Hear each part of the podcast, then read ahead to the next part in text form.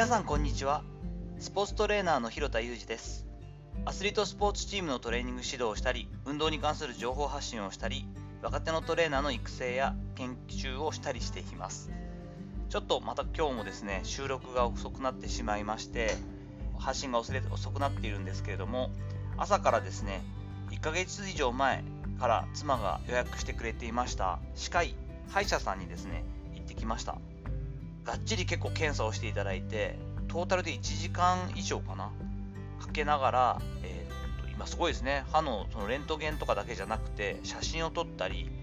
顔のこう形とかのあ顎が関節症っていうんですかのリスクがないかどうかといったことで外形のその外見の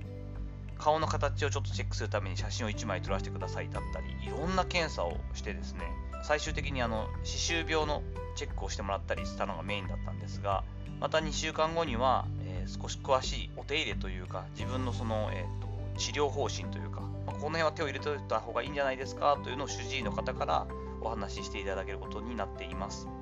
本日はですね歯の手入れを大切にしようねといったお話をさせていただけたらと思っています。私がこう歯のケアをすごく大事に考えるようになったのは実は、え、留学時代の経験があったからです。大学を日本の大学を卒業した後に結局3年ほど私はまた留学をアメリカの方にさせてもらうんですけれどもアメリカに行ってこう一番困ったのがですね保険証っていうのがそういうシステムが基本的にはないんですよね。国民皆保険の日本と違って学生の間その大学生のその student union というところってまあ簡単な風邪の症状とかの時に見てもらえる場所はあったんですがそれでも結構高いんです。基本的には保険が適用にならないので。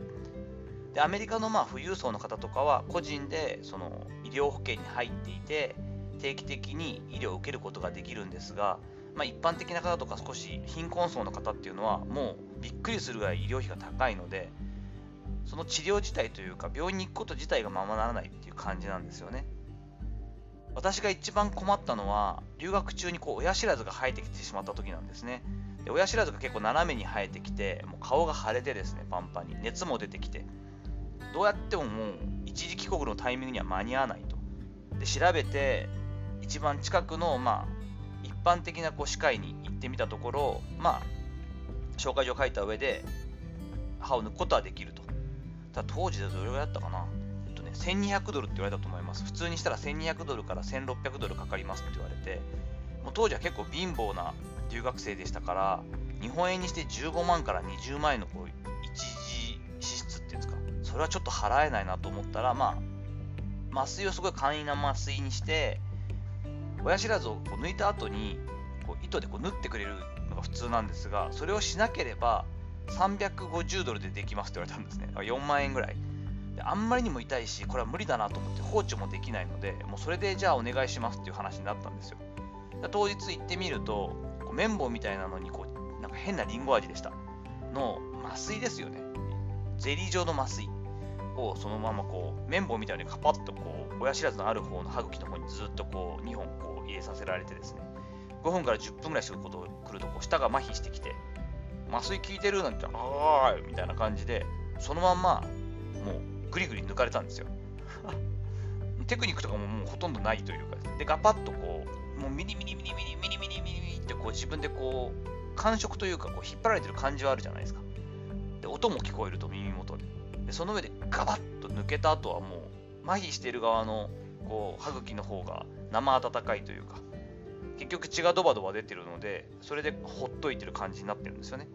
でそこに痛み止めと綿棒をたっぷり渡されてあ綿棒じゃない脱脂綿をいっぱい渡されてとにかく45日は血が止まらないからしっかりとこうこの脱脂綿を入れつつ本当に痛かったら1日に5回まで痛み止めを飲んでいいって言われてで帰らされたんですけどあまりにも痛いからこう帰る途中で痛み止めも飲んだんですけれどももう車の運転がままならないぐらいフラフラしましてとてつもなく強いこう痛み止めだったのでこんなんそんな飲めないなと思ってたんですけどね。ただまあ次の日には、えっと、当時行っていた日本人補修校というアルバイトもあったのでちょっとこれだと正直1日持たないなということで痛み止めをこう朝ごはんを飲んでから飲んだんですね。朝ごはんを食べてから痛み止めを飲んででもすごい痛くなってきたのでちょっと早いタイミングだったんですがお昼を食べてからまた飲んだんですよ。だ2回目ですよね。もうそれで全然こうもう気持ち悪くなってしまってもう吐いて吐いて授業どころではなくなってしまいまして途中で帰らせていただく羽目になり1日5回どころか2回も飲むことができないぐらいの痛み止めだったんですけどまあ苦しい思いをしたんですよね。そのこともあってちょっと早めなんですけれども当時留学すぐ、えっと、終わってから逆サイドの親知らずも伸びていたので日本に帰国した後にもうすぐ調べて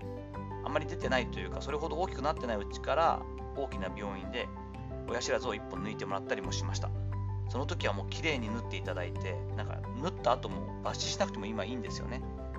糸が勝手にこう溶けるますみたいな話で。なんて上手でなんで痛くないんだって日本って素晴らしいなって思った記憶があるんですけれども。そんな経験もあって歯に関してはすごく比較的まめにですねもちろん歯ブラシも、えー、しますしフロスですよね。歯茎の歯間のところをこう歯茎をしっかりとケアすることが大事だってのは聞いていたので週に2回はフロスを行っています、まあ、もっと毎日やれよって話もあるんですが比較的丁寧に、え、フロスをするように週2回ですけどしています。やはり一番怖いのは歯周病だと思っています。やっぱ歯周病って結局口内中に口の中中が炎症状態になるわけでそしてその炎症っていうのは全身に広がることが分かっていますよね。アルツハイマー型の認知症などとの関係性もすごく高いということが昨今分かってきているじゃないですか。なのでやはりこう歯周病まずはま歯そのものですけどももですけれども歯茎を守るということがすごい大事だなと思って歯茎のところにもしっかりとこうマッサージが入るようにブラッシングをしています。成人で歯を失う原因のうち最も多いのが歯周病だそうでそして歯が抜けている本数が多ければ多いほど認知症を発症する確率も高いことが分かっています。そんなところを考えるとやはり歯周病をしっかりとこうケアするというのが大事だというのは自覚症状としてあるんですよね。気がつけば4年ほど歯医者さんに行ってなかったこともあり、えー、うちの妻が通っている近所では有名な予防歯科ってやつですね。最近結構多くなってきていますが悪くなる前にしっかり歯の検査をしてチェックをして管理をしてしっかりと自分の歯で、え一生食べていきましょうといったコンセプトの歯医者さんそこを紹介してもらって予約を取ってもらって行くことができたのが本日でした。やはり加齢とともに目と歯が衰えるとよく言われますが目のもうまた視力がぐんと下がってきたり目がしょぼしょぼしてきたりというのもすごく実感しています。まもなくこうアラフィフになる私なのでやはりこう歯のところもしっかりとケアしていかなきゃいけないなと思って今後一層丁寧に手入れをしていきたいと思っています不要不急の外出は避けるべき緊急事態宣言の2回目が出てしまいましたがリモートが多くなった方で3年以上歯科医を受診していないような方は一度しっかりと歯の検査を受けてみるのもいいのではないでしょうか。その上で自分の歯の状態を把握して日々の歯の手入れを見直してみるというのもすごく大事なことですし重要な先行投資だと思っています。さていかがだったでしょうか。本日は自分が久しぶりに歯科医を受診したこともあり歯を大事にしようといったテーマでお話をさせていただきました。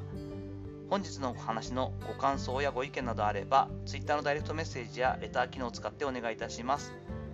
共感したよとか役に立ったよということがあればぜひいいねを初めて聞いていただいた方はフォローもしていただけると嬉しいです。本日も最後までお聴きいただきありがとうございました。大変な時期が続きますがこの後も充実した時間をお過ごしください。それではまたお会いしましょう。広田裕二でした。